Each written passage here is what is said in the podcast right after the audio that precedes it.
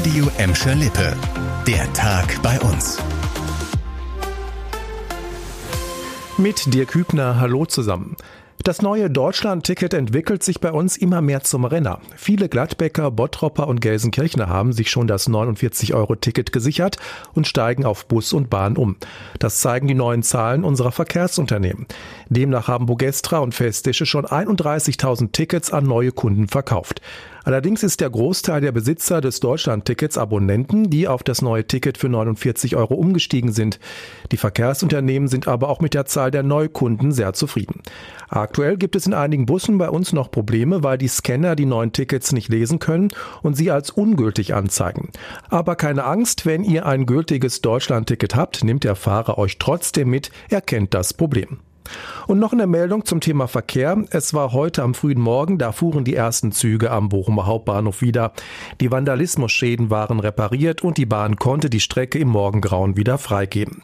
Nach und nach fuhren die Züge wieder nach Plan. Schon früh war die RB 46 zwischen der Hochschulstadt Gelsenkirchen und der Unistadt Bochum wieder ganz normal unterwegs. Kabeldiebe hatten gestern Morgen in Bochum zugeschlagen und Kabel gestohlen bzw. durchgeschnitten. Die Folge für Zehntausende Pendler im Ruhrgebiet. Der Betrieb rund um den Bochumer Hauptbahnhof musste stillgelegt werden. Die Strecke zwischen Bochum und Essen wurde gesperrt und das schon zum zweiten Mal innerhalb einer Woche. Dadurch gab es große Probleme im Regional- und Fernverkehr.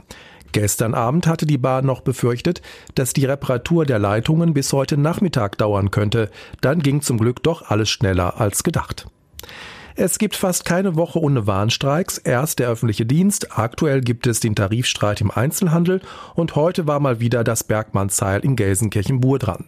Ärzte der kommunalen Klinik am Berger See machten bei dem Warnstreik der Gewerkschaft Marburger Bund mit. Verschiedene Operationen und Termine wurden deshalb abgesagt. Einige Ärzte sind zur zentralen Kundgebung nach Frankfurt gefahren. Die Versorgung von Notfällen am Bergmannsheil sei aber jederzeit gesichert gewesen, sagt der Marburger Bund. Am Knappschaftskrankenhaus in Bottrop wurde heute nicht gestreikt. Beide Kliniken haben schon in den vergangenen Wochen bei Protestaktionen der Gewerkschaft mitgemacht. Die Tarifverhandlungen für die Ärzte an kommunalen Kliniken kommen gerade nicht so richtig voran. Die Arbeitgeber hätten immer noch kein Angebot auf den Tisch gelegt, so die Kritik der Gewerkschaft. Wir bleiben noch am Bottropper Knappschaftskrankenhaus. Die Klinik hat investiert, um den dringend benötigten Pflegenachwuchs auszubilden. Heute wurde die neue Pflegeschule direkt neben dem Krankenhaus eröffnet. Dafür wurde die alte Villa des früheren Verwaltungsdirektors an der Osterfelder Straße umgebaut. Rund 1,5 Millionen Euro hat das Ganze gekostet.